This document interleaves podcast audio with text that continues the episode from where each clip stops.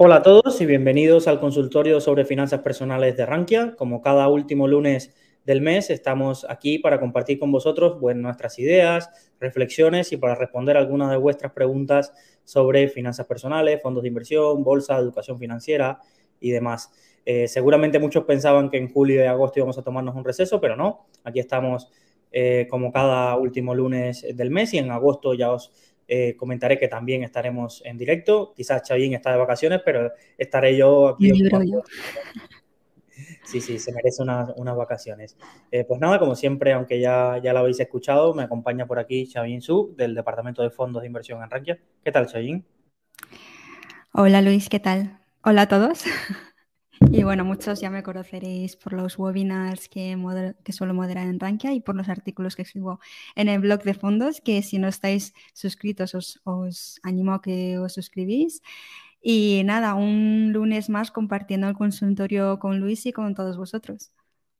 Me encanta como saludos como si no te conocieran cuando ya la gente escribe preguntando por ti y de qué pasan. No, pero la verdad que, muy bien, has colado aquí el spam de que la gente se suscriba, pero, pero sí, ayudar a que Chayin consiga sus métricas y que la gente se suscriba al blog de fondos y sobre todo a, dos iniciativas nuevas que quizás los que sois más eh, fieles a, a Rankia no, las, no las tengáis muy presentes, pero quizás nos escucha mucha gente que se está perdiendo esta parte. Todos los jueves Chavín lanza una newsletter acerca de fondos de inversión sobre una temática donde analiza fondos y demás.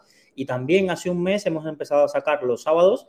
Bueno, los sábados intentamos que salga, pero eh, todos los sábados una newsletter de Enrique Roca privada solo para suscriptores del blog, donde intentamos dar esos eh, contenidos más exclusivos, un poco de análisis que no ponemos en abierto, pero que sí le damos de valor a todos los suscriptores de, de esas newsletters. Y la verdad que el cambio desde que nuestras newsletters eran un poco un recopilatorio de artículos ahora que tratamos temas y demás. No sé si alguno de los que nos está siguiendo en directo eh, les ha gustado el cambio de la newsletter, si nos, puede, nos queréis dar feedback en los comentarios de las plataformas de podcast. La verdad que los domingos sale la que escribo yo o personas de mi equipo del departamento de bolsa.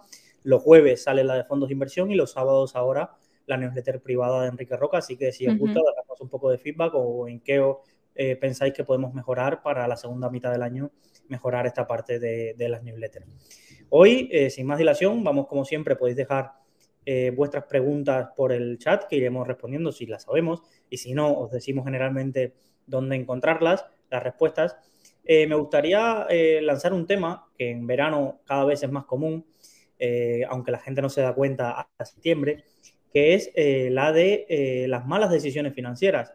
Y esto le pasa a todo el mundo, es decir, muchas veces nos fustigamos pensando de que los errores financieros eh, solo nos pasan a nosotros. Eh, es muy famoso el caso de Josep Borrell, que es ahora eh, un alto cargo en el ministro, creo que es el representante de, política exterior de la Unión Europea, sí, exacto, que fue estafado por un chiringuito financiero por más de 150.000 euros. Es decir, malas decisiones financieras las toman desde las mentes más brillantes. Este domingo, por ejemplo, ahora que voy a hacer spam de la newsletter, este domingo, no hace dos domingos, hablé de la, de la burbuja que se dio eh, por los años 1700 en Inglaterra acerca de la Compañía de los Mares del Sur, donde perdió casi todo su dinero Isaac Newton y pocos hombres en la historia, eh, hombres y mujeres, aquí no, no importa tanto el género, han sido más brillantes que Isaac Newton y también cayó en una estafa financiera. Entonces, un poco vamos a desmitificar esto de que solo la gente que no ha estudiado finanzas y demás no tiene, no toma, eh, toma buenas decisiones financieras. Esto le pasa a todo el mundo y quizás todos los que estéis ahora en directo podéis recordar una y queráis compartir por el chat, pero hoy vamos a estar hablando de eso, de malas decisiones financieras.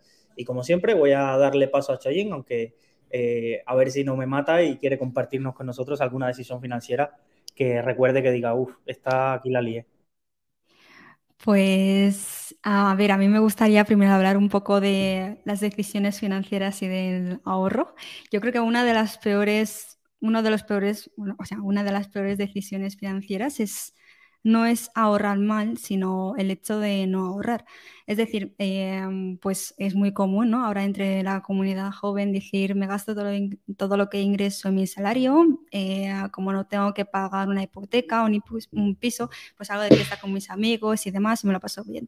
Eh, para mí esto sería una muy mala decisión financiera, aunque, aunque sea un poquito ahorrar eh, todos los meses, pues te ayuda a crear un hábito de un hábito pues más, digamos, que es que ya no sé ni hablar, Luis. Estoy espesa esta tarde. ¿eh? Eh, te ayuda a ahorrar, o sea, a crear un hábito y que, mm, que te ayude a perseguir cuál es tu objetivo financiero, si es para un futuro, para estudiar un máster o para tus descendientes. Unos 100, ahorro, o sea, unos 100 euros al mes, pues quieras o, quieras o no, notarás una diferencia.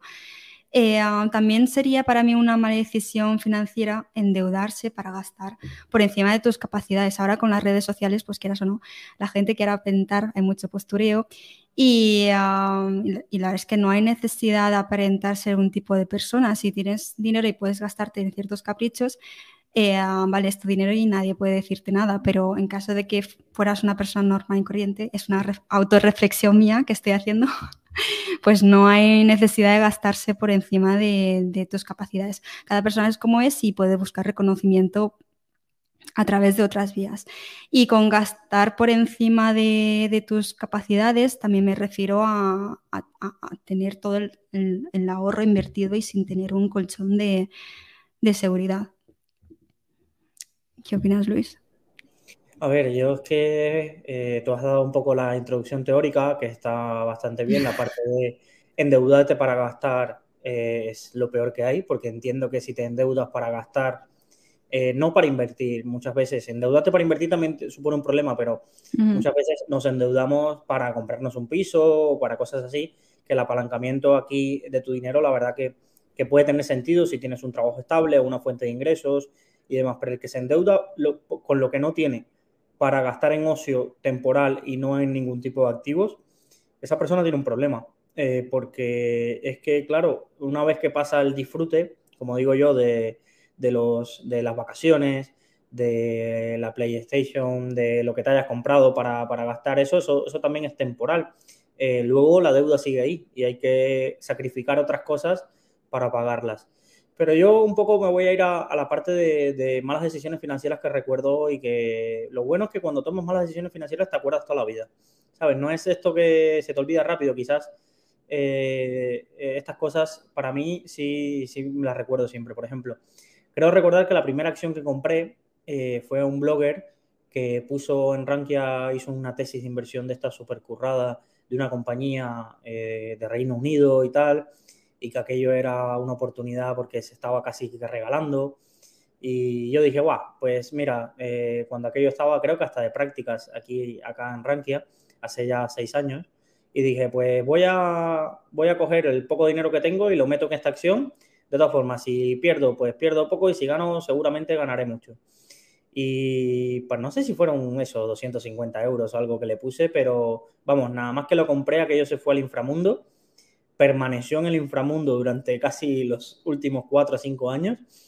Y, luego me, acuerdo de que, de que, le hicieron una OPA a la empresa y la OPA se la hizo los propios dueños de la empresa que se la compraron por nada. Y de un golpe aprendí lo que era, primero, mm, comprarte una acción porque lo digan en no sé qué, sin hacer tu propia investigación. Y se, aprendí otra lección muy típica que veo que mucha gente dice, bueno, si baja, no pasa nada. Si baja, no pasa nada porque es oportunidad para comprar. Y esto es una falacia que es cierta, que si una compañía baja mucho, eh, pues si tú vas a largo plazo, eh, te puede servir para aprovechar y comprar más. Pero el problema es que hay compañías que no te dan ese momento para recuperar. ¿Por qué? Porque cuando las compañías estas generalmente bajan, ya sean la familia dueña o los propietarios, o sea, un competidor o un fondo interesado, eh, se le dispara las intenciones de comprarse toda la compañía a precio de saldo. Y entonces tú, que estabas esperando a que eso se recuperara, nunca te da tiempo a recuperar. Entonces hay OPAs que para la gente le viene muy bien porque imagínate la OPA que hubo a bolsas y mercados. Era una compañía que la gente la compraba por el dividendo, generalmente estaba cotizando entre 20, 25 y la gente estaba un poco porque llevaba años que no se movía, simplemente repartía el dividendo y hubo una OPA 32. Pues aparte de la parte que habían recuperado por dividendos, le sacan dinero. Pero hay otro tipo de OPAs que son las que uno le hace daño, que es las que uno tiene una acción, la compañía se desploma y llega un oportunista y se la lleva. Y de ahí me recuerdo varias. Me recuerdo de esta compañía, que creo que se llama United Carpets, y también recuerdo una de Eurocar. Eh, yo me acuerdo cuando entré a Rankia que, que, Eurocar valía sobre los 10, 11 euros. Y, y, luego cayó tanto con la crisis sanitaria que la vimos por debajo de 0,20 y pico, 0,30 y llegó y llegó y hicieron una OPA, eh, creo que fue el grupo Volkswagen, a 0,50. Imaginaros quién la tenía a 10 euros. Es que, vamos, que no recuperó nada, no, es que casi, no sé, me imagino que, no se comprará un coche ni alquilará nada en Eurocar en su vida, luego de acordarse de toda la vida de, que no le dio tiempo a recuperar, eh, sino que a 0,50 llegaron y se la compraron la compañía. Entonces, esa es una mala decisión financiera que recuerdo con mucho, detalle. Y otra que recuerdo que lo venía pensando mientras estábamos preparando eh, esta parte del, del, podcast, así de, malas decisiones financieras que he tomado, es la de no tener en cuenta la optimización fiscal, esto parece muy técnico, pero lo vais a entender enseguida, cuando eh, vais a vender eh, una, una, determinada inversión con la que tienes muchas ganancias. Esto me pasó, como los que sois más oyentes sabéis que que a finales del año pasado felizmente me casé y todos los que saben una boda, bueno, Chayin lo sabrá pronto, eh, eh, tienen unos gastos bastante, bastante elevados. Entonces yo acumulaba desde 2020 cuando, cuando invertí fuerte porque vi las caídas y, la verdad no sé, yo siempre he sido optimista y, en marzo de 2020 eh, me pilló un momento de liquidez y que podía invertir y estaba todo a precio de saldo. Y compré en 2020 y la verdad que eh, para 2021, pues para ir a finales necesitaba el dinero y acumulaba muchísimas ganancias y en una o dos eh, acciones acumulaba pérdidas. Y yo, yo me casaba un 18 de diciembre, luego la luna de miel, que era donde también tenía gastos importantes, era diciembre y enero. Y quizás por desesperarme a la hora de eh, vender para tener liquidez para eso, en vez de quizás esperar unas semanas y utilizar el dinero, o ya sea de mi pareja o lo que sea, y tenerlo en cuenta, pues vendí todo en 2021 con todas las ganancias que tenía y no vendí las acciones que tenía en pérdida, que quizás ese era el momento también para venderlas para compensar fiscalmente ese tipo de ganancias. ¿Y qué ha pasado? Pues que este año 2020, 2022, pues la declaración de la renta acumulaba unas ganancias que al final me hace un impacto fiscal que de X cantidad de euros que quizás me podía haber ahorrado simplemente eh, aguantando una semana y en vez de vender ahora, haber vendido más de forma parcial, haber compensado con, la parte de, que acumulaba en pérdida de alguna acción. Y, la verdad que es algo que, tomaré más en consideración las próximas veces que, vaya a desinvertir, sobre todo porque al final eh, se te va buena parte de la rentabilidad de lo que has ganado eh, por una mala decisión fiscal a la hora de, de desinvertir. Entonces, así quizás es porque son las más recientes, eh, pero recuerdo esas dos eh, decisiones financieras muy malas. Y de las que comentabas tú al principio, Shayin, pues bueno, cuando tenía 20 años eh, me apuntaba a viajes de estos un poco rocambolescos, de que eras estudiante, te llegaba la beca UNED y que tú más o menos con la beca tenías que, UNED no, la beca que te daba el gobierno, las MEC, y, y tenías que ahorrarte ese dinero para todo el año, pero como yo trabajaba dando clases por ahí, eh, generalmente me llegaba la beca BEC y ese mismo me iba a ver a mi familia en Cuba y me gastaba ese dinero como si no hubiese un mañana. Y luego alrededor del año tenía que vivir más ajustado porque es que, claro, imagínate que todos los meses tienes un ingreso de 200 y tal y de pronto ves en julio, en el momento que estás de vacaciones, un ingreso de 4.500 euros, cuando aquello daban bastante, sobre todo si tenías buenas notas y vivías fuera de la provincia donde estaba la universidad y yo aquello me duraba muy, muy poquito. Y era como, claro, piensa un poco que yo venía de, Cuba, donde casi nunca tuve dinero, no tuve paga, no tuve nada. Y aprender a gestionar esos primeros ingresos, eh, a mí me costó mucho, seguramente que a todos habrá pasado que vuestro primer sueldo os duró menos de lo que pensabais. Shayin, ¿tú qué recuerdas de tu primer sueldo? Así, ¿lo supiste gestionar bien o te fuiste al corte inglés?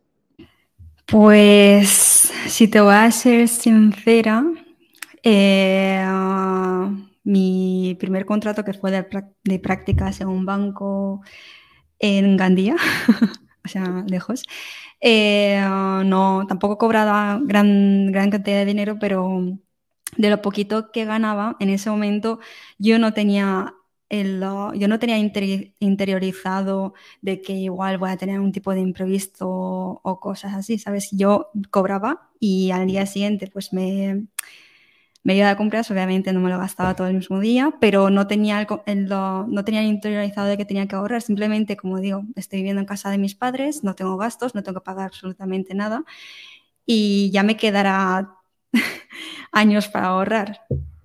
¿Sabes? Entonces no, si pudiera haber vuelto, o sea, si pudiera retroceder en el tiempo, pues quizás no hubiera hecho de esta forma. ¿Y en qué momento cambiaste el chip de empezar a ahorrar algo de tu sueldo?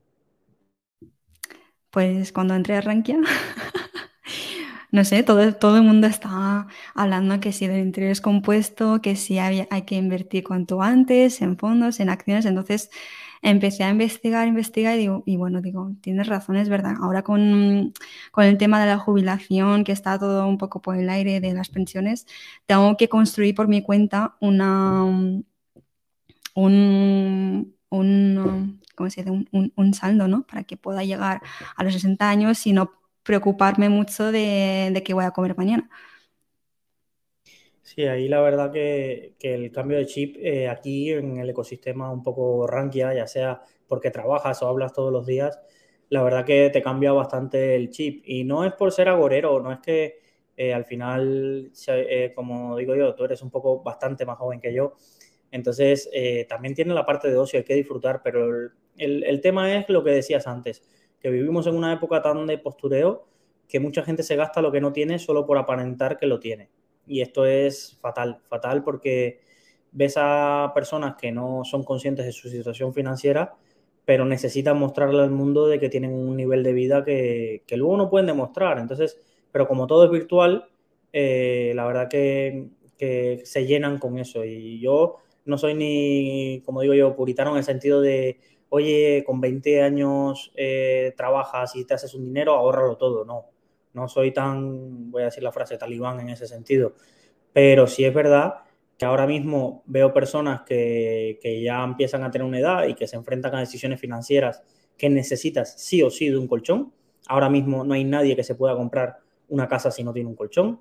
Ahora mismo no hay nadie que se pueda permitir, por ejemplo, enfrentarse a una, una situación financiera que en muchos casos eh, lleva mucho dinero, como es una boda, si no tiene un colchón y los padres eh, no son muchas donde puedas exprimir o vacas que puedas exprimir todo el rato, porque muchos dicen, bueno, es que a mí me pasa y ya tiraré del dinero de los padres, es decir, no todos los padres eh, han tenido la suerte o la posibilidad de ahorrar tanto dinero como para dejarte para la entrada de un piso y demás. Entonces, yo creo que cada vez eh, empieza a haber más conciencia, pero también creo que yo cada vez es más pública la inconsciencia de mucha gente que por mantener un determinado tren de vida es que se lo gasta todo y al final yo creo que es que ni se dan cuenta, llega a final de mes y están casi con, lo mismo que, empezaron o menos, pero con un mes menos de trabajo, como digo yo.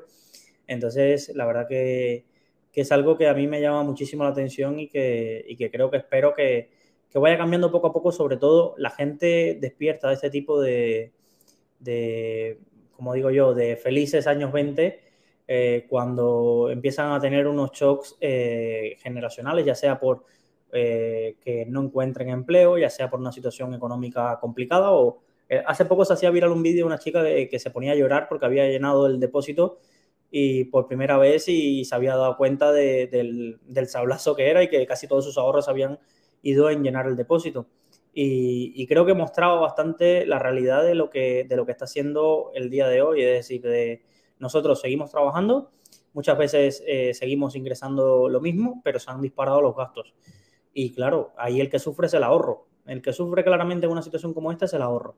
Entonces, eh, yo creo que ahora la gente se dará cuenta de más aún de que, de que necesita, necesita ahorrar. Nos han llegado, eh, nos han llegado la, la, parte de varios comentarios y hay varias decisiones financieras que, que la verdad que, son muy ejemplo de distinto a lo que hemos tenido tú y yo.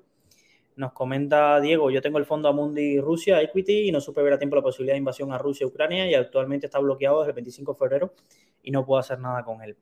Eh, Diego, sí, te, entiendo totalmente. Eh, piensa que eh, era una mala ha sido una mala decisión, pero que muy difícil de ver antes. ¿Por qué? Porque aunque es que han pasado varias cosas, no es que solo haya habido una invasión, es decir, guerras lamentablemente ha habido durante muchos años y los mercados financieros han seguido funcionando.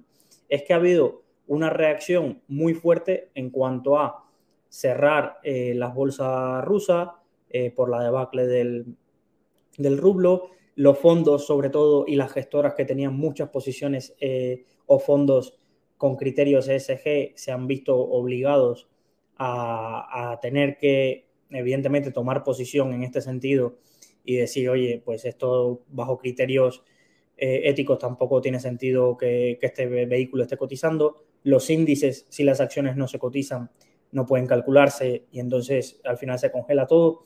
Ha sido un efecto en cadena que, difícilmente, eh, quizás la decisión más fácil hubiera sido evitar esa parte de Rusia, pero todo lo que te ha pasado de que llevas casi cinco o seis meses y ya las acciones, creo que la bolsa rusa ya, ya ha vuelto a la normalidad, pero que muchas acciones siguen bloqueadas por el tema de las que cotizaban fuera de Rusia y tal, eso era muy, muy difícil de prever. La verdad que ha sido, como digo yo, algo jodido. Yo tenía un fondo del Pictet, eh, creo que era el Pictet Rusia. Sí, sí Russian creo que. yo tenía uno de esos y, lo traspasé una semana antes, que perfectamente ahora podría estar en tu mismo caso. Y no creo que haya sido más brillante que tú. Simplemente esa semana mm, entré a, Renta 4 a mirarlo, porque soy muy de no mirar mis fondos y mirarlo pues de vez en cuando y, y a ver cómo va la cosa para hacer rebalanceos. Y justo esa semana entré y dije, uff, aquí no lo veo claro y me fui, pero no, ¿sabes? No, no hay, eh, ha sido más, lo reconozco más como un golpe de suerte, porque cuando van a congelar todo esto no te mandan un comunicado avisándote para que pase, esto pasa un día a otro. Si Putin hubiera invadido una semana antes eh, mediante los Juegos Olímpicos estos de, de, Pekín de invierno, pues yo hubiera sido uno de los que hubiese estado en tu caso. Y Luis, eh, um, ya no se puede hacer nada si tienes el, si tienes dinero invertido en este fondo?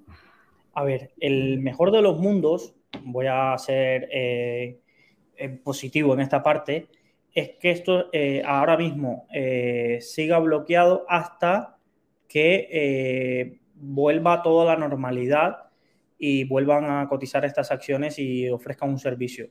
¿Por qué digo que el mejor de los mundos? Porque el peor de los mundos es eh, dice, joder, lo siento, disculpa la palabra, pero que habrá mucha gente que dirá, Luis, le estás diciendo a Diego que, su dinero está congelado, es el mejor de los mundos. Pues dentro de las posibilidades que caben, quizás sí, porque puede pasar que se liquide el fondo, hagan una valoración a los precios actuales de que todavía hay conflicto, que todavía las acciones eh, rusas pues estarán seguramente cerca de mínimos históricos y se haga una liquidación y lo que es una pérdida contable, que es lo que hay ahora, tú tienes una pérdida eh, a las valoraciones actuales, pero tu dinero no se ha convertido en, no has llevado tu dinero a tu cuenta, sí se puede hacer una pérdida definitiva. Esto pasa mucho en los ETFs o ETPs que tienen estrategias con triggers, se llaman como activadores para que se liquide el ETF. Esto pasó en 2018, si recordáis, en Navidades hubo una caída muy muy fuerte porque como que se anunció que se iban a subir tipos en Estados Unidos y rápidamente las bolsas cayeron. ¿Qué pasó? Se disparó tanto el VIX que muchos ET, ET, creo que eran ETNs, creo que sí, que replicaban esto, eh, sobre todo los ETNs inversos a lo que hiciera el BIP, el VIX, eh, cayeron tanto en un día que se activaron los mecanismos de liquidación. Entonces, ¿eso qué hace? Que el ETF en un plazo desaparezca y tú, que tenías una pérdida momentánea, que seguramente si el ETN hubiera durado tres o cuatro meses, tu pérdida hubiera desaparecido porque la volatilidad hubiera vuelto a niveles normales y entonces el ETN se recuperaría, esa pérdida se vuelve definitiva porque el, ETF, el ETN en este caso desaparece. Entonces, desaparece, se liquida, se liquida a un precio que esté en el momento de la liquidación y claro, te llevas la pérdida a casa. Entonces, yo soy optimista y creo que, que en los próximos meses tendremos que ver una solución, sobre todo si estas acciones empiezan ya a negociar con tranquilidad. Creo que la mayoría de vehículos de estos se liquidarán, entonces en cuanto se abra la ventana, aunque esperéis yo creo la recuperación de las acciones rusas y demás, sobre todo en casas que tengan muy vinculadas estrategias ESG, como puede ser Amundi, como puede ser BlackRock y demás, yo estoy casi seguro que, esos vehículos los liquidarán. No creo que una casa que defienda lo de ESG y demás siga manteniendo una inversión activa en acciones rusas mientras se mantenga la invasión. La siguiente, bueno, el siguiente comentario nos lo deja Juan Carlos. Nos dice, GoWays, compañía tecnológica, aumenté riesgo una semana antes de que la suspendieran en 2014, esperando solución todavía. ¿Conoces esta empresa, Luis, GoWix? Sí, sí, sí. Esto aquí es donde se demuestra que yo soy un poco más mayor que tú, Cuando yo entré en, en Arranquia, esto era uno de los, fue GoWix, ha sido uno de los mayores escándalos bursátiles eh, de la historia de la bolsa española. Es decir, muchos recuerdan eh, como grandes estafas eh, la de Ruiz Mateos o Forum Filatélico, pero la mayor estafa bursátil que ha habido en la, en la, bolsa española ha sido el de esta compañía. Para que te hagas idea, Chain, ahora te lo cuento como si fuera yo un abuelo. era una compañía que decía que su principal vía de ingresos era la parte de instalar, llegar a acuerdos con grandes ciudades para instalar wifi, y a partir de ahí se iban a proveer de un montón de servicios a esas ciudades y datos, y era como una empresa súper revolucionaria. Y, la verdad que aquí fallaron muchos sistemas. La supervisión del regulador dejó mucho que desear. En el MAP existe un mecanismo que se llama asesor registrado, que es el que tiene que dar fe de que todos los, eh, toda una compañía que sale a la bolsa obligatoriamente tiene que tener un asesor registrado en este mercado alternativo y tampoco falló la supervisión de este asesor registrado, también falló la, supervisión de este asesor registrado. Y era una compañía que prometía tanto que se volvió muy, muy popular. Era como la compañía que más volumen de negociación tenía en el mercado alternativo, eran los años gloriosos del mercado alternativo, como digo yo, que más auge. Incluso después de esto, la verdad que el mercado alternativo, excepto gloriosas eh, compañías como puede ser Más Móvil, Grinalia o alguna de estas, eh, la verdad que pocos éxitos ha tenido de todas las compañías que salieron en un primer momento. Entonces, eh, hay una empresa de un hedge fund bajista que se llama Gotham Research que saca un informe acerca de que todos los números que habían investigado esta compañía y que los contratos eran falsos, sacó un montón de cosas. Entonces, eh, ¿qué pasó? Pues la verdad que yo os animo a revisar, bueno, Juan Carlos eh, recordará lo que se escribía en aquel entonces, muchas personas, incluso la compañía, salió a desmentir aquello y la gente decía que era una oportunidad porque habían caído las acciones, pero que eso era mentira todo lo que había dicho Gotham y que era una oportunidad para vender, para comprar más y la gente metió mucho, mucho dinero, aún que ya había salido el informe de, Gotham y, y, la verdad que aquello fue pues peor aún. Es decir, la empresa la suspendieron de liquidación, de, negociación, ha estado suspendida durante muchísimos años. Eh, ¿Qué pasa? Que mientras no esté el juicio y la sociedad se declare liquidada, eh, eh, la gente no puede asumir esas pérdidas en su declaración de la renta. Y como la justicia en España, por la sobrecarga que hay, y en estos procesos que son muy grandes porque hay muchos afectados, hay mucho papeleo, hay muchos recursos y demás, eh, toda la instrucción judicial de no ha podido declarar a GoWex todavía como entidad liquidada. Eh, hay muchas personas que ni siquiera han podido, ya no recuperar el dinero que no se va a recuperar, pero al menos apuntárselo fiscalmente esas pérdidas y, al menos darle una utilidad a esto.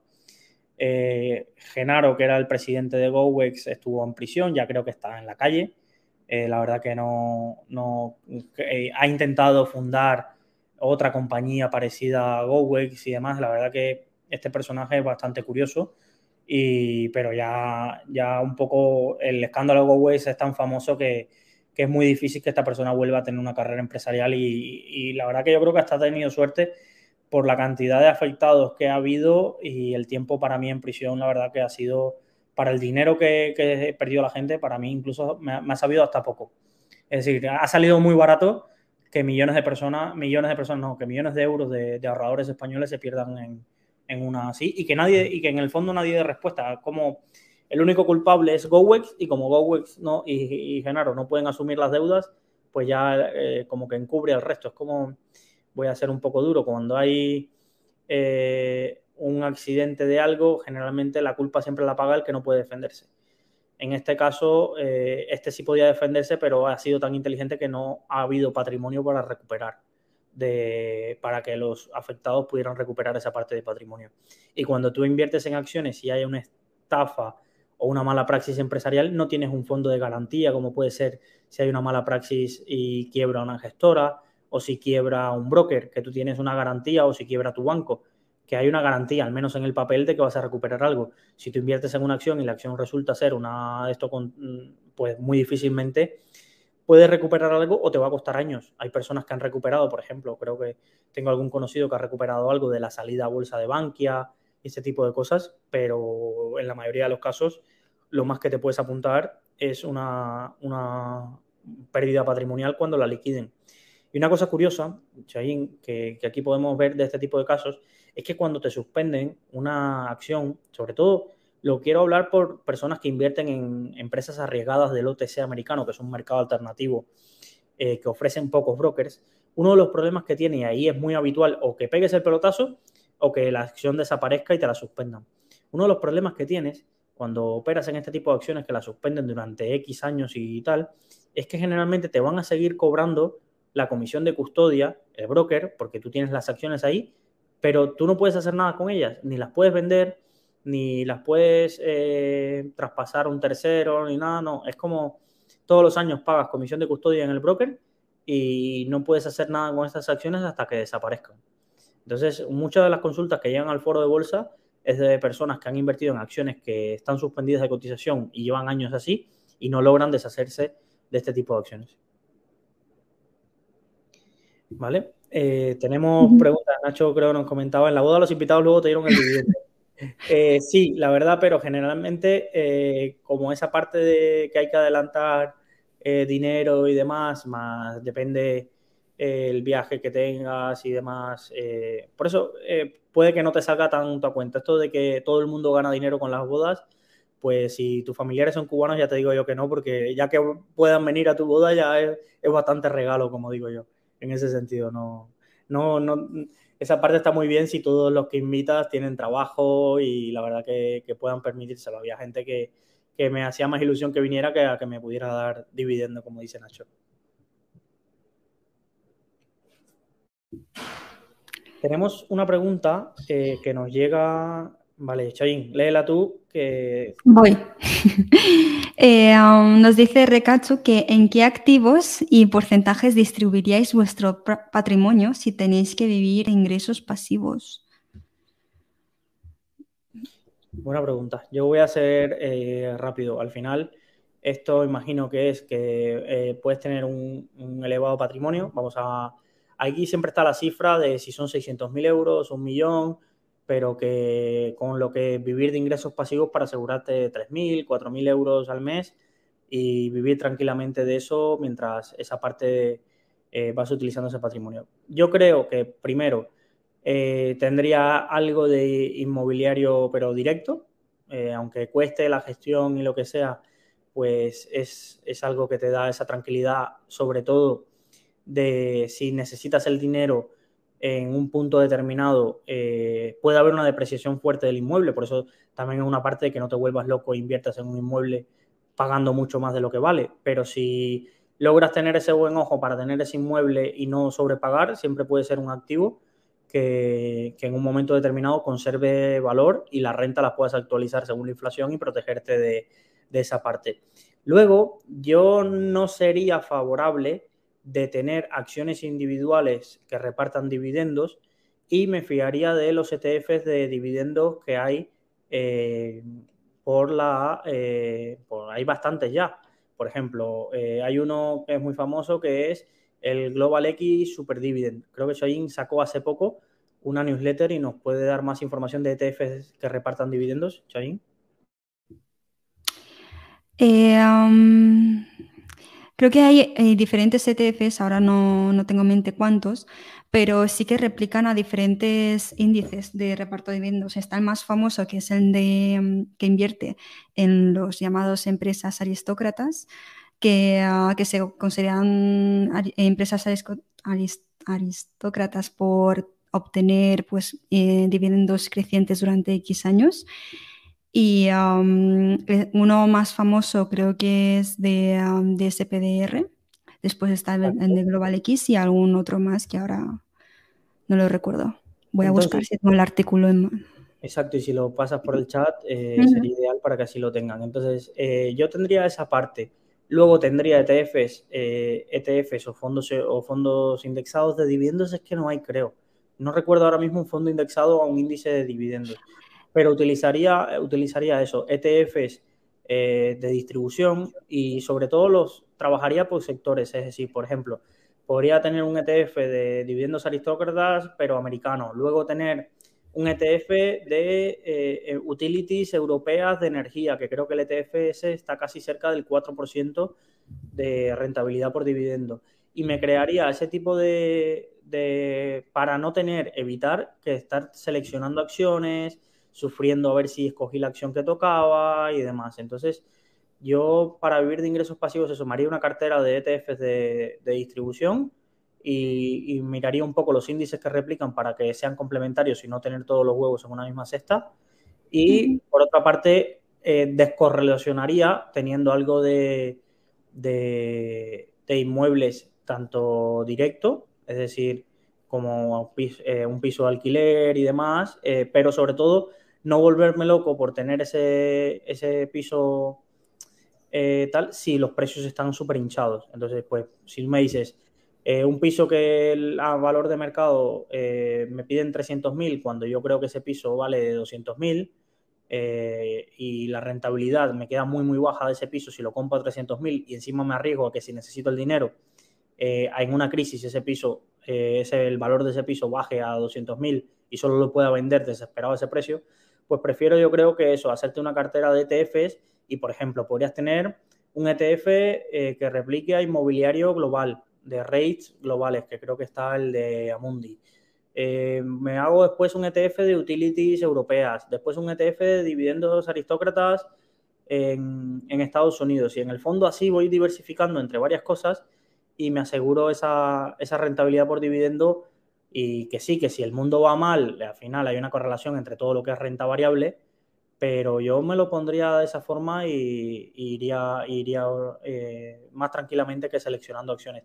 Creo que me sorprende que haya muchos blogs que hablen de la inversión por dividendo y sean muy fanáticos de la selección de acciones, cuando para mí es algo complejo porque tienes que saber contabilidad, tienes que saber eh, un poco de la estrategia de la compañía, ver si los flujos eh, de caja van a ser eh, sostenibles en el tiempo y demás. Lleva una parte de valoración de empresas que para mí es lo más complicado que puede existir en el arte este de invertir. Para mí, lo más complicado que hay es aprender a, a valorar empresas. Entonces, me sorprende que haya muchas cuentas que defiendan la inversión por dividendos en acciones directas y pocas cuentas fomenten la inversión a través de, vehículos, ya sea fondos de inversión o, o, ETFs, para obtener casi, casi la misma rentabilidad de la cartera. Entonces, no sé si es por desconocimiento de estos productos o porque siempre es más eh, llamativo el cómprate Coca-Cola, eh, T. Rowe Price, eh, Johnson Johnson y la gente pues se siente más identificada a eso que un ETF que se llame Global X Super Dividend, como que no le pones cara a ese Global X, pero en el fondo estás invirtiendo en las mismas Johnson Johnson y demás. Si puedes mirar un poco las posiciones de un ETF, las 10 primeras, para que veamos que estamos invirtiendo en lo mismo, simplemente más diversificado. Voy. Entonces, eh, de estos cada vez hay más. Es verdad que cuando pasó lo de lo de MIFID, muchos ETFs, creo que el SPY, el SPY no, había un ETF que era el BIG, eh, VIG, creo que es el, el, ETF de Dividend Appreciation de Vanguard, que uh -huh. se puede poder operar en, España y la verdad era el vehículo que utilizaban todos para, para estas, seguir estrategias estas de, de dividendos, pero ya aparecen un montón de ETFs listados USIT eh, que puedes eh, adquirir en cualquier broker que te ofrezca ETFs eh, que, ya permiten invertir en, índices de, reparto de dividendos o de compañías de, alto, de alto dividendo. Pues estoy entrando justo al ETF que has comentado, en, en The Vanguard. Y de primeras posiciones tenemos el United Health, Johnson Johnson, Microsoft, Procter Gamble, JP Morgan Chase, Visa, Home Depot, Mastercard, Coca-Cola, PepsiCo, como 10 posiciones. Pues eso, entonces eh, la verdad que, eso sería un poco eh, nuestra recomendación para, ingresos pasivos. Cheyín, pasamos a la siguiente pregunta. Sí, nos dice Cristóbal, eh, promediar a la baja una acción puede ser muchas veces un error. Sin embargo, con fondos es bastante diferente. ¿Existe algún fondo que evitaríais promediar? Mi opinión, eh, si en el fondo eh, el gestor o el equipo gestor cambia, esto es muy típico. Hay fondos que han ido tan mal que el gestor, para borrar el track record, o empieza un nuevo fondo, se va a la competencia o fusiona el fondo y demás. Y eso es un fondo que aunque tenga pérdidas y seguramente pueda recuperar en 3, 4 años, el dolor de cabeza para mí no, me compensa, ¿vale? Y sobre todo, una de las cosas que tenéis que tener en cuenta si promediáis en fondos es, eh, bueno, y en una cartera también de acciones también, es ojo con eh, a ver cómo me explico. Imaginaros que tenéis 10 eh, fondos que queréis que cada fondo pese un 10%, ¿vale? Lo tenemos aquí, este es ejemplo es sencillo. Imaginaros que uno de los fondos cae y ahora pesa el 5% en tu cartera de fondos. Y tú dices, este fondo ha caído tanto que le voy a meter el doble de dinero que había invertido antes, ¿vale? ¿Qué va a pasar con este fondo? Que si este fondo se revaloriza, de pronto, a poco que cambie esa revalorización, se va a ir a pesar un 20% en tu cartera. Entonces, si tú eres muy estricto con los pesos, si promedias mucho a la baja, cuando ese fondo empieza a revalorizarse va a ser un fondo que pese mucho en tu cartera. Y me vas a decir, Luis, bendito problema, ya lo venderé. Sí, pero entonces, ¿qué pasa? Que, que vas a tener una descompensación en la cartera todo el rato, porque cuando cae mucho se te descompensa la cartera y si le metes mucho dinero, a poco que se mueve, eh, sube mucho. Esto le pasa mucho eh, a los gestores de fondos cuando tienen una acción, ¿vale? Tienen, imagínate que tienen el 7% de, de, la empresa, el 7% del fondo en esa empresa. Empieza a caer, el fondo empieza a comprar muchas, muchas, muchas más acciones. Y enseguida que sube esa acción, ya se le pasa del 10% reglamentario que pueden tener de una compañía. Que es cierto que tienen seis meses para regularizar ese, esa parte que se pasan del 10% en una compañía, pero entonces se ven obligados a vender. Y entonces, eh, con esto hay que tener cuidado porque, porque pasa eso, de que fondos que tengan eh, mucho peso, si cae, está bien promediar, pero sin volverse locos, porque a poco que suba, te va a descompensar totalmente la cartera, que es lo que a muchos le pasaba con, con el Bitcoin. En 2000, la gente que invirtió en 2015, 2016, se ponía en su cartera el Bitcoin como le voy a poner un 5% para jugar.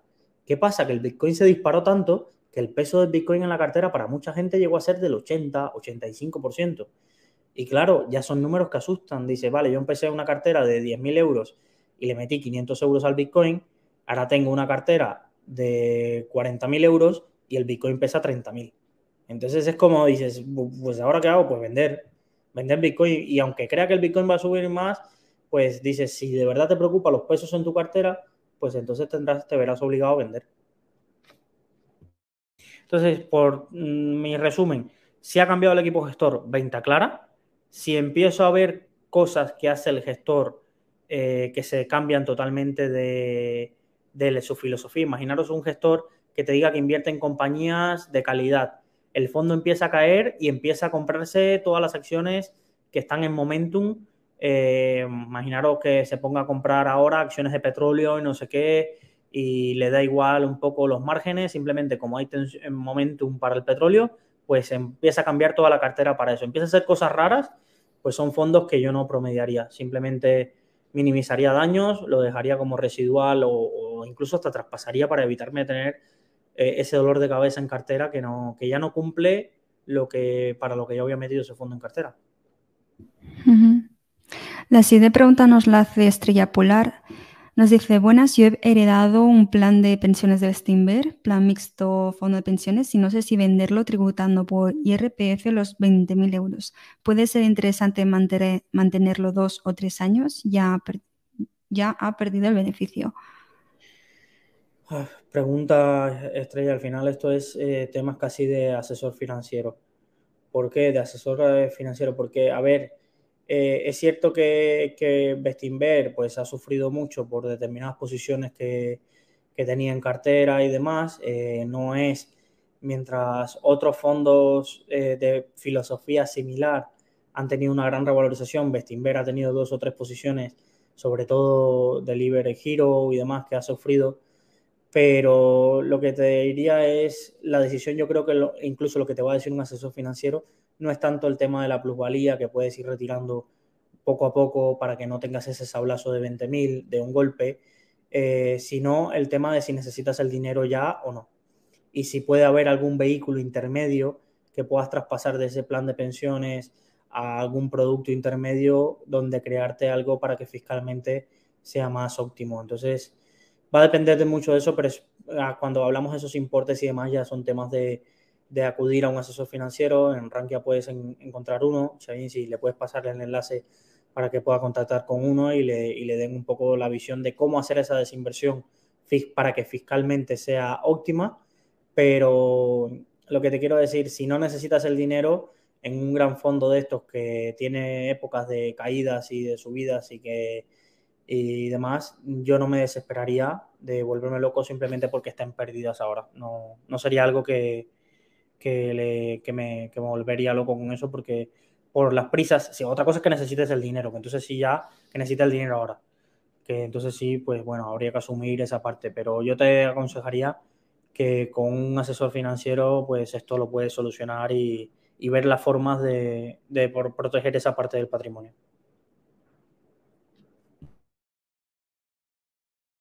Teníamos una pregunta, Chavín, que nos llegó al mail. Como siempre os recuerdo que nos puedes escribir a consultorio.rankia.com y nos preguntaban acerca del usuario que es Pello. Nos, nos preguntaba, tenía como cinco o seis fondos de, renta variable global y nos decía que, vamos, que en cuál ponía su dinero y, y demás. Y entonces, yo una de las cosas que hice fue poner los cinco fondos en una, básicamente, eh, en un gráfico y la, verdad se parecen todos mucho. Entonces, como es una pregunta común y no me voy a decantar por ninguno porque no, ya como sabéis, no, no podemos eh, recomendar ningún producto, yo lo que sí os diría cuando os planteéis, vamos a pensar, Chayín, que tenemos 10 fondos en una categoría que lo hacen muy bien, eh, ¿con qué criterios nos quedaríamos? Esto lo comentamos bastante en el curso de fondos porque es, la gente no le cuesta mucho aprender a encontrar 10 fondos buenos de una categoría o 5 vamos a decir, quizás 10 no hay tantos, pero 5.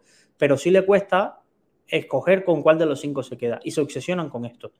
Y, entonces cuando escogen uno y al mes uno de los que tenía en la lista lo hizo mejor, se mueven a ese otro y entonces ese lo hace peor y empiezan ahí un bucle que, al final eh, la verdad que, que no aporta nada. Entonces yo lo que os diría es, en categorías similares, y sobre todo si tienen asignación de activos similares en cuanto a regiones, eh, los fondos suelen tener una correlación súper alta. Entonces, ¿qué quiere decir una correlación súper alta? Que se van a mover igual. Da igual las acciones que tengan en cartera, que lo que nos dice el histórico de valores liquidativos es que prácticamente si cae la renta variable americana, pues ellos también sufren y, y casi son gráficos similares. Entonces, no me fijaría tanto en las acciones en cartera. Entonces, yo te digo mis criterios y no sé, Chavín, si se, te escapa, si se me escapa alguno y quieres añadir, eh, te diría, primero, escogería el más barato. Para mí, a igualdad de condiciones y para una misma categoría, y ya he comprobado y me he quedado con cinco que, que funcionan bien, pues intentaría quedarme uno, uno de los criterios con el que menos comisiones tenga. De nada me vale tener un buen fondo que me cobre un 250 o que tenga una comisión de éxito altísima cuando tengo un buen fondo que no tiene comisión de éxito, ¿vale? Comisiones. Segundo, tamaño del fondo. Es decir, yo intento huir de los fondos mm, mega grandes. ¿Por qué? Porque condicionan mucho al gestor. No es lo mismo un Fan Smith que tendrá ahora mismo más de 10.000 millones bajo gestión. no sé cuántos, si tienes el dato de cuánto gestiona Fan Smith, te lo agradezco, pero sé que es mucho, mucho dinero. Por tamaño de compañías, eso limita mucho a las que puede invertir el fondo. Entonces, el tamaño para mí es muy importante. Eh, evidentemente, no me voy a quedar con un fondo de renta variable global que tenga 20 millones bajo gestión, pero un punto intermedio, ni ser un fan Smith, ni ser el fondo que ha puesto patrimonio el gestor y dos primos y, le meto ahí el dinero. No intento evitar eso. Eh, siguiente criterio es tamaño, eh, eh, comisiones. luego me quedaría por diversificación de la cartera. A igualdad de condiciones, yo prefiero un fondo diversificado con fondo concentrado. El concentrado, ¿a qué me refiero con concentrado? Imaginaros que miro las 10 primeras posiciones y entre las 10 primeras posiciones pesan más de un 50, un 40 o un 50% del fondo. Pues no me gusta. O que hay dos posiciones que pesan el 9 o el 10% y luego el resto de posiciones casi ni pesa. Eh, pues no me gusta ese tipo de fondos. A mí soy muy de la filosofía de fondos que tengan posiciones de menos del 5% y que todas pesen parecido. Eh, ni me gustan los fondos que tienen 100 posiciones que pesan el 0,20 porque eso no aporta nada al fondo ni me gustan los fondos que tengan posiciones del 7, 8%, 3 o 4 posiciones así, porque simplemente me estoy jugando mi dinero a 3 o 4 cartas. Y luego me fijaría quizás también en qué aporta con respecto al índice. Hay muchos fondos de estos de renta variable global que básicamente tú los tiras contra un ETF del MSCI World o algún ETF de, o fondo indexado de Vanguard y aportan poco, la verdad, en cuanto a diversificación y demás. Entonces, eh, intento buscar que si dice renta variable global, pues lo cumpla y no sea un 90% de Estados Unidos, ¿sabes? Porque para eso ya me busco un fondo especializado en renta variable americana, que sé que van a estar especializados en eso. Y van a tener equipo especializado en eso. Si es renta variable global, lo que yo me espero es una cartera diversificada y que me aporte algo distinto que indexarme al MSCI World. No sé, Choyin, ¿qué opinas por ahí? Sí, yo me quedaría con um, que supere índice de referencia y el más barato. Y que me lo pueda comprar. Esta es otra. Mira, se me había olvidado. Hay muchos fondos que cuando hacemos la comparativa de mejores fondos de una temática, que Chaoyin hace mucho, una de las cosas, lo que pasa es que las tablas no las podemos hacer muy grandes, pero una de las cosas que hay que tener en cuenta es el importe mínimo. Que hay muchos fondos que tienen 30.000 euros de mínimo. Y muy bonito el fondo, muy barato, pero ¿quién tiene 30.000 euros para meterle un fondo? Nosotros no. Hay gente que lo tiene pero nosotros no somos ese caso. Entonces, eh, esto es duro, pero generalmente las clases más baratas son porque tienen mínimo de inversión muy alto. Entonces, hay que saber jugar ahí como el... Ya, si todo el mundo quiere invertir en fondos de Fidelity, pero si el fondo de Fidelity tiene 30.000 euros de inversión mínima, pues quizás me tengo que ir al de otra gestora que tenga una inversión un poco menor. Siempre que, que no tenga el dinero, que es nuestro caso, ¿eh? Ojo, que habrá gente que tenga patrimonios de seis cifras y meter 30.000 euros en un fondo, pues le compensa por las comisiones. Sí, sí. Siguiente pregunta nos la hace Javier. Nos dice qué porcentaje sería adecuado para un fondo alternativo, Candrian Market Neutral. La cartera tiene 10 fondos y tiene 15% renta fija, un 5% oro y el resto renta variable. Javier, esta pregunta es interesante y voy a, empezar respondiendo, haciéndote otra eh, para que lleguemos a la respuesta de esta. ¿Para qué quieres tener un fondo market neutral en la cartera? ¿Qué te aportará?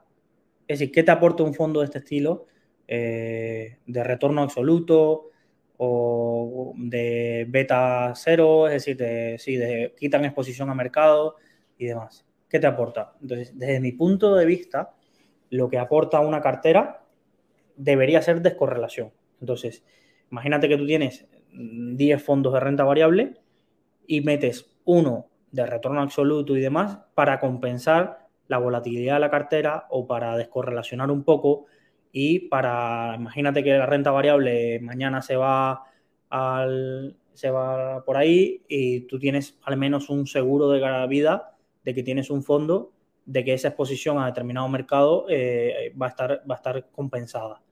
Entonces, mm, como yo lo utilizaría para eso, y no serían fondos creados para, voy a decirlo, para ganar dinero, sino son fondos creados para intentar eh, eh, perder menos cuando las cosas se desploman.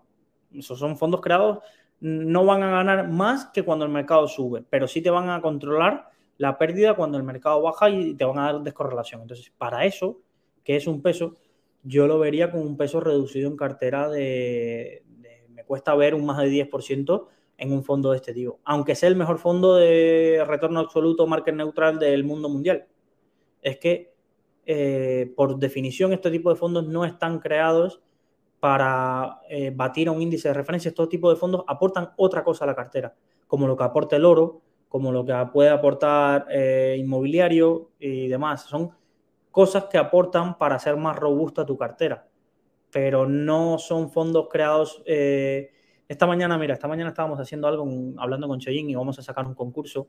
Y como estáis aquí eh, escuchándonos, vais a tener la primicia que es, vale, si tuvieras que hacer un equipo de fútbol y en cada posición poner un fondo, pues este tipo de fondos serían los que darían estabilidad a tu cartera. Es decir, sería pues un Busquet, sería un Casemiro, sería, pues, no va a ser ni el que más goles te marque, es decir, el tío más ofensivo de la cartera, pero tampoco te va a ser eh, simplemente ese fondo que, de, esos te eh, sostenga, sino es un fondo que va a estar ahí defendiendo de grandes vaivenes en mercado. Entonces, eh, ahora ya no vale poner ese Candrian de, de fondo de, defensivo ahí en la posición defensiva, pero sí, pensar vuestra cartera como un equipo de fútbol y en las carteras generalmente depende de tu situación personal y lo arriesgado que seas, pero generalmente deberías tener una composición donde tengas cosas agresivas, cosas que balanceen, cosas que descorrelacionen.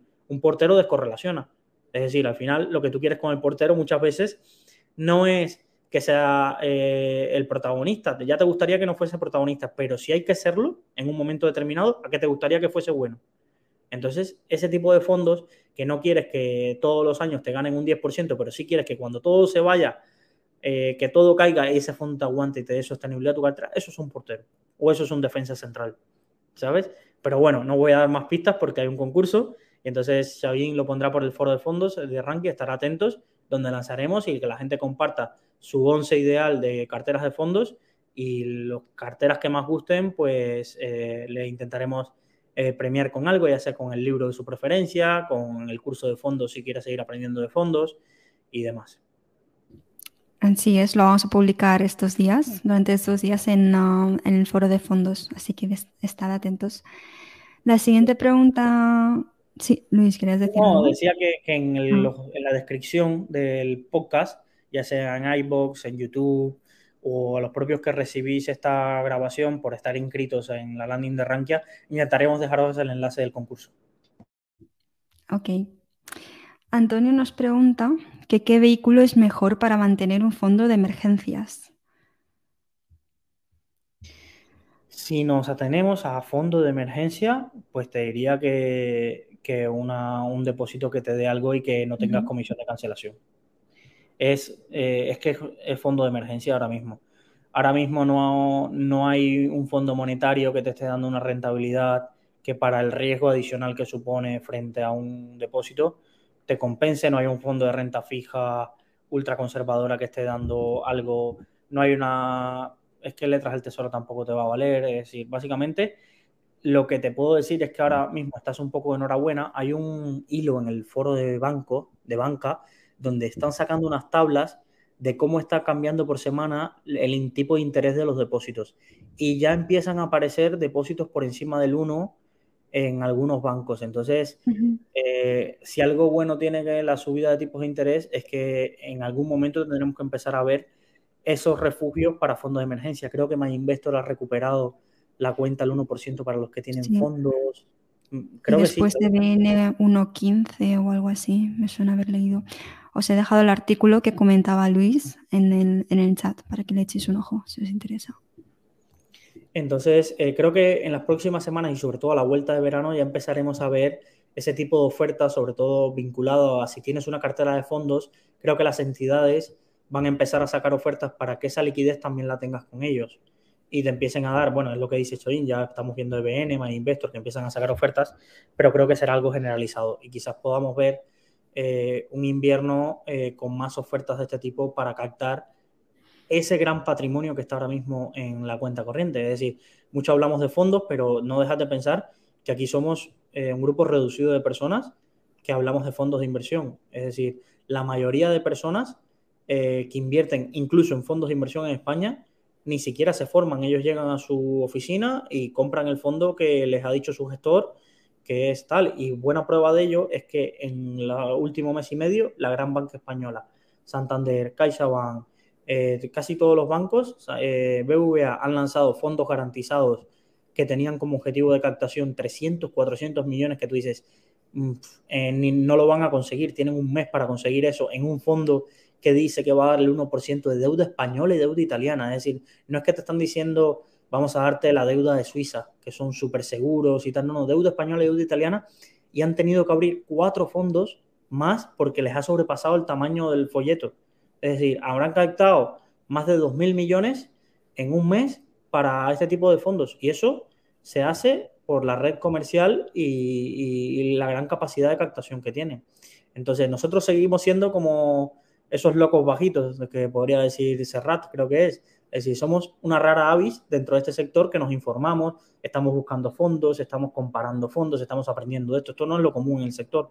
Lo común en España es que los ahorros estén en la cuenta corriente y que estén en el fondo que les diga eh, el asesor de turno. Da igual que sea bueno o malo regular, es que ni se lo plantean. Ellos confían, hay una relación de confianza que les hace que esto ni, no sea algo ni, ni que se cuestione. Vale. Eh, tenemos otra pregunta eh, que nos dice Javier. Teniendo en cuenta las comisiones, ¿cuál es la cantidad mínima recomendable para invertir en una acción sin que las comisiones resten un porcentaje excesivo de la posición? Vale, lo primero, Javier, eh, aquí es que hay muchísima diferencia según el broker que vayas a operar. Entonces, no me centraría tanto, no me centraría tanto en cuánto dinero voy a invertir, que también es importante, pero sí me centraría en cuánto me va a cobrar el broker con el que yo opero. Voy a ponerte un ejemplo. Comprar eh, acciones de Facebook en, de giro, mm, olvidaros, no voy a hacer spam de ninguna entidad, esto es un testimonial. Podría decir de giro, como podía decir Interactive Broker y demás, generalmente te va a costar entre menos de un dólar y tres dólares, y tres euros. Un euro, tres euros, por ahí te, te costará comprar acciones de Facebook. Pero es que en CaixaBank seguramente te va a costar como cincuenta y pico de euros o en entidades bancarias. Entonces, depende mucho el mínimo para invertir en una acción determinada de la cantidad que te cobre el broker. Para mí, todo lo que sea pasar del 0,5, entre el 0,1 y el 0,5, ya me empieza a parecer caro, pero porque ahora hay oferta. Tú me la hacías esa pregunta hace cinco años, que casi los pocos brokers que habían eran Renta 4, ING y, poco más, y te decía, pues mira, mm, tienes que pasar por el aro. Pero que ahora hay tantos brokers que te permiten comprar con comisiones reducidas. Ojo, tienes que entender todas las comisiones que hay y demás, pero son mucho más reducidas eh, para mí el mínimo lo marcaría eh, esa parte de lo que te cobren de comisión. Y a partir de ahí te haces el cálculo de esto es lo que me cobran de comisión, cuánto dinero tengo que invertir para que no me sobrepase un 0,1 de la operación. Todo lo que se ve para mí pase de un 0,1 de, de, la operación, para mí es caro. Para mí es caro porque, porque ya tienes que empezar a remontar ese tipo de comisiones. Es decir, esto es como, quien invierte 100 euros en una acción para probar y le cobran 2 euros de comisión y le digo, pues es que ya tienes que ganar más de un 4% para que tú ganes algo, porque los 2 euros que te cobraron al principio más los 2 euros que te cobraron al final ya son 4 euros, eso es un 4%. Entonces tú tienes que aceptar que tu acción suba más de un 4% para tú oler un céntimo. Y este tipo de cálculos es el que las personas generalmente no hacen. Entonces, yo conozco muchísima gente que dice, ah, estoy en el broker ING porque me es cómodo, la verdad, para otras cosas de banco funciona súper bien. Y yo le digo, ya, pero es que cuánto dinero tienes que meter para que comprar acciones internacionales con ING te salga rentable. Es que es mucho dinero. Eh, y, entonces ese punto es el que la gente quizás no analiza tanto. Se centra en cuánto tengo que invertir y no, cuánto me están cobrando.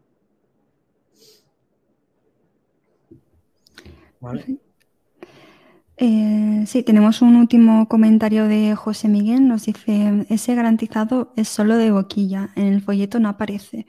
Exacto. Eh, una de las cosas que, hemos eh, comentado, no voy a decir denunciado porque suena más fuerte aún, aunque es verano y no quiero irme con, un mail de la gran banca enfadado, eh, la verdad, es, yo creo que se ha hecho, y la verdad que me huele a que yo espero que estos fondos no vayan mal porque ya os digo, han levantado 2.000 millones y 2.000 millones son los ahorros de muchas personas en España.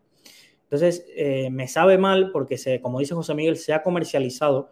No digo que la entidad eh, por, eh, por defecto haya ordenado a sus comerciales o a sus agentes bancarios a decir que esto es garantizado. Creo simplemente que es algo cómodo que han utilizado en las oficinas o quiero pensar que es algo cómodo que han utilizado las oficinas para poder colocar el producto. Decir que esto tiene un 1% garantizado, cuando, como dice José Miguel, ninguno de estos productos son fondos garantizados, porque lo tendría que decir en folleto. Y además, un fondo garantizado tiene otra estructura de cómo invierte para poder garantizar ese porcentaje que dan. Generalmente tiene unas condiciones. Eh, simplemente aquí, se, incluso a familiares míos han intentado engañarle, porque eso a la persona que se lo comunicó y he visto los mails, sí le han intentado engañar diciendo que esto está garantizado y esos fondos no están garantizados. Y ya os digo, han levantado y han sido más de cinco entidades a la vez. Y, de Veritas, que es un blogger en Rankia, se lo cuestionaba el otro día de por qué las grandes entidades internacionales, eh, no, españolas, están intentando colocar deuda española y deuda italiana a todo el mundo, a todo el mundo. Y para mí es un acuerdo, básicamente, estoy aquí estoy haciendo un poco paranoico, pero para mí es un gran acuerdo. Eh, al salir el BCE, el Banco Central ya no, que ha sido casi el, el comprador de toda la deuda española e italiana que se emitía, al dejar del BCE de comprar este, eh, estos, esta deuda, han tenido que buscar un comprador eh, alternativo a este tipo de deudas y al final han dicho, pues en vez de que sean los bancos, pues vamos, que sean los ahorradores de los bancos. Y ya está. Y ahora eh, es el producto de moda y España se podrá seguir financiando e Italia se podrá seguir financiando, pero eh, indirectamente de nuestros bolsillos. En España verá que lo que está comprando es el fondo BVA no sé qué y aparecerán en las cifras que BBVA es el que está invirtiendo fuertemente en deuda española y deuda italiana, pero en realidad es eh, tu primo Pepe o tu tío Antonio del pueblo aunque su fondo de él ha dicho que, es un buen momento para que en vez de un depósito, que no hay depósitos al 1%, porque eso le interesará decirlo, pues coge, pilla un fondo al 1% de tu entidad, aunque cuando luego veas, eh, sobre todo, imaginaros en un escenario que yo no creo que pase, pero un escenario donde en 2000, desde aquí a 2027 veamos una bajada de tipos, eh, una, una bajada de tipos, no, una subida aún más acentuada de, de los tipos de interés, esta deuda valdrá menos y esos fondos, si no se mantienen a vencimiento, eh, sufrirán fuertes, fuertes caídas. Entonces, eh, no sé, yo he intentado, yo abrí, claro, es que en el fondo, eh, voy a decirlo, pero por eso me gustaría que este esfuerzo de comunicación que hacemos con este podcast o con las cosas que hacemos en Rankia tuviera la mitad de seguidores muchas veces que expansión. Lo digo así sinceramente, porque es que eh, denunciamos este tipo de cosas, como denunciamos en Rankia que eh, la empresa UC Field no era, no era segura, que, era una, que había mucha gente pillada, jóvenes españoles y de todo el mundo, haciendo esta inversión en cannabis pensando que era una inversión súper rentable y demás. Y, avisamos, pero es que no llegamos al gran público y demás. Y simplemente esto no, no se denuncia, no hay eh, un movimiento o expansión no está abriendo con un titular de cuidado eh, con estos fondos. ¿Por qué? Porque básicamente la publicidad institucional que hay de estos grandes periódicos, los grandes pagadores son estos, entonces nunca verás un, artículo crítico. Y, no es ser, eh, a mí me parece bien que intenten colocar el producto, a mí me parece bien, pero dejando claro cómo funciona. Y a partir de ahí es un mercado libre, ya la gente decidirá si está informada para comprarlo o no. Pero engañando, eso sí nunca lo aceptaré, porque eso siempre pagan los platos rotos el que menos tiene. Entonces, no tienen necesidad para captar ese patrimonio de engañar a la gente diciéndole que es un garantizado.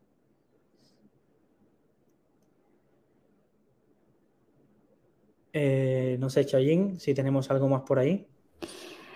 Tenemos eh, varias dudas más. Em, ¿Continuamos o...? sí, sí, eh, hacemos un barrido rápido de, preguntas que tenemos por ahí. Eh, nos pregunta Nacho, hay expertos que recomiendan y dicen que BRKB son buenas, Berkshire Hathaway como los mejores fondos. ¿Qué opináis?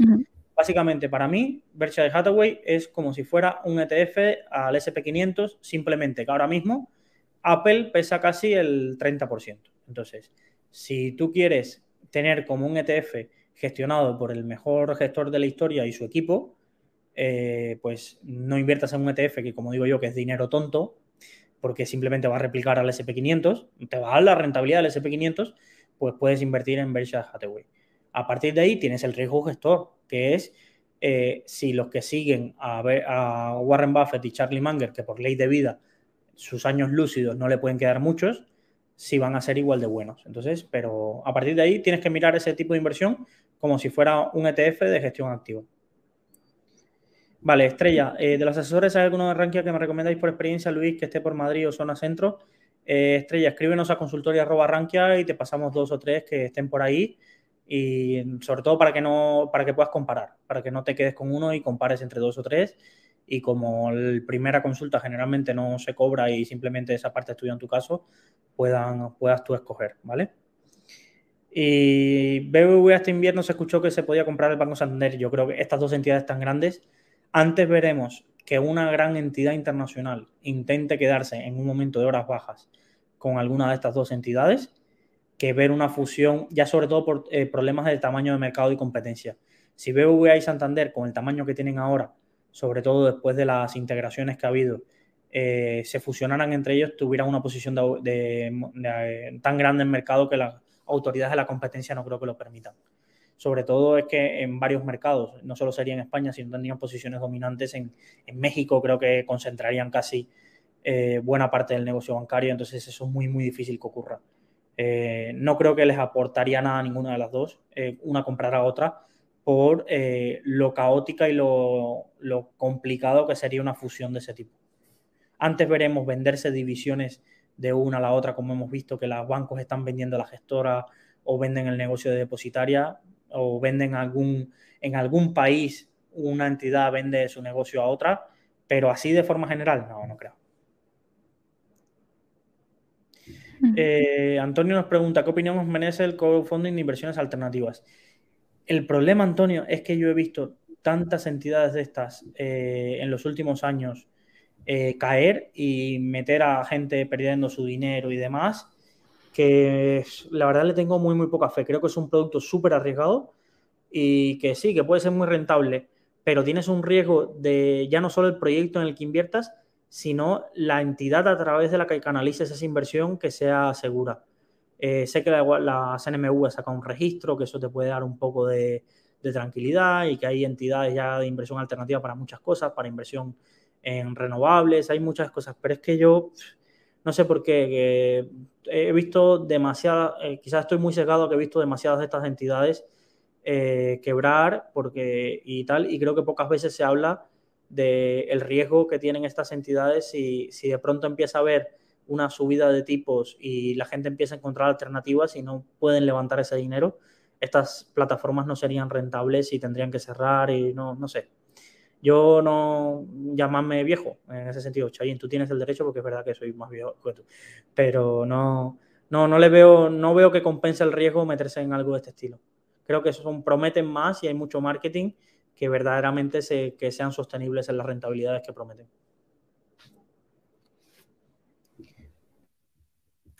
Muy bien, pues ya no tenemos más preguntas. Pues como siempre, muchísimas gracias. Eh, no voy a ser aquí como los sindicatos. Yo os digo que disfrutéis el verano, pero siendo conscientes de la situación económica que estamos. Yo le doy la turra a Chayin todos los días que hablamos mucho acerca de eso. No es meter miedo, pero es ser conscientes, es ser conscientes de, cómo estamos y cómo puede afectar eh, una situación económica y la inflación que hay. Y a partir de ahí, eh, divulgar los conocimientos que tengáis. Ahora sois unos privilegiados, parece que no, pero dentro de vuestra familia seréis unos privilegiados de tener todo este conocimiento que tenéis por leer Rankia, por interesarte por este mundo. Y, en ese sentido creo que, esa parte mm, me alegro de, intentar haberos ayudado un poco. No es eh, ponerte ahora en YouTube todos los vídeos de crisis, crisis, crisis, que el mundo se va a acabar. El mundo siempre ha ido mejor, yo siempre lo digo pero tampoco tenemos que ser inconscientes y pensar de que estamos, eh, al menos los que nos escucháis desde España, incluso en Latinoamérica que nos escuchan mucho, eh, no estamos en el mejor momento. No estamos en el mejor momento, tenemos una inflación, somos países que no tenemos un alto componente tecnológico como para que nos sostenga ante una crisis como este estilo Y simplemente hay que consumir, pero consumir con conciencia. Es decir, eh, lo demás es eh, financiar nuestros dolores de cabeza de los próximos años. Y como nadie quiere tener dolores de cabeza financieros, pues es mejor eh, disfrutar ahora con, cordura. Y, sobre todo, la mejor inversión que os recomiendo siempre es un aire acondicionado, que llevo un mes aquí sin dormir en Valencia del calor que hace por las noches. Eso nos dice, lo están llamando al último verano. No, no, tampoco hay que, tampoco hay que ser dramáticos. Verano va a haber y demás, pero, pero no os volváis locos. Que en el pueblo se pasa igual de bien que seguramente gastándote el dineral y haciéndote un viaje a Tailandia o a Cuba. Mira, que ahora hay mucha gente en Cuba. Entonces lo que os digo es eso, que, que hay que vivir, que la vida son dos días, pero sin volverse loco porque es que después viene el nadie me avisó. Nadie me avisó y, y la inflación está, está haciendo mucho daño y mucho daño silencioso porque no estamos pudiendo ahorrar. No, no se está pudiendo ahorrar y no es que le pase a Luis que eres un tieso. No, no, no. Es decir, este, conozco a mucha gente que está muy bien posicionada en trabajo de todos tipos y los, precios están apretando a todos, a todos. Y lamentablemente nuestro gobierno aquí y los gobiernos de allí pocas soluciones tienen para controlar esto. Pocas soluciones tienen, a no ser que los, hay una subida de tipos muy fuerte de los bancos centrales y una recesión haga que esta subida de precios sea... Eh, lamentablemente nadie quiere entrar en recesión, pero es de las pocas vías ahora mismo que puede parar esta psicología de todo va a valer más caro mañana que hoy. Porque al final la inflación viene mucha parte de las expectativas. Y si yo subo el alquiler y me lo siguen pagando, pues nada me impide seguirlo subiendo hasta que pronto te encuentras que tu inquilino ya no tiene margen y te deja la casa y no encuentres a nadie que te pague eso. Si tus costes siguen subiendo, tú subes el menú hasta que tengas el restaurante vacío. Si pierdo suscriptores, si subo, la cuota de Netflix hasta que pierdo suscriptores y entonces me tengo que replantear. Todo es decir, no hay nadie que ahora mismo se esté salvando de este escenario. Entonces, a partir de ahí, eh, tengamos conciencia, no hagamos locuras financieras ni tomemos malas decisiones financieras, que era lo que iba el tema hoy.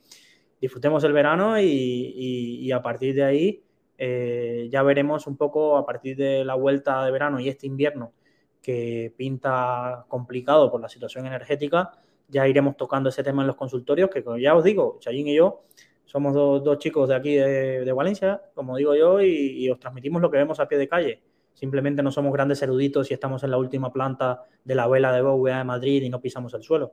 Es decir, nos tomamos un almuerzo, eh, nos tomamos la cerveza, nos compramos cosas y pagamos un alquiler. Entonces, en ese sentido, estamos más cerca de vosotros que de las grandes élites financieras. Así que nada, pues un saludo a todos y nos vemos el lunes eh, último de agosto. Podéis escribirnos a consultorio eh, si tenéis alguna duda que sea urgente y no puedan esperar a ese consultorio de agosto. Y gracias, Chayín, por estar aquí, por ser esa compañera que siempre me hace contrapartida. Muchas gracias a ti, Luis, y a todos a todos que nos ha acompañado esta tarde. Feliz lunes. Feliz verano.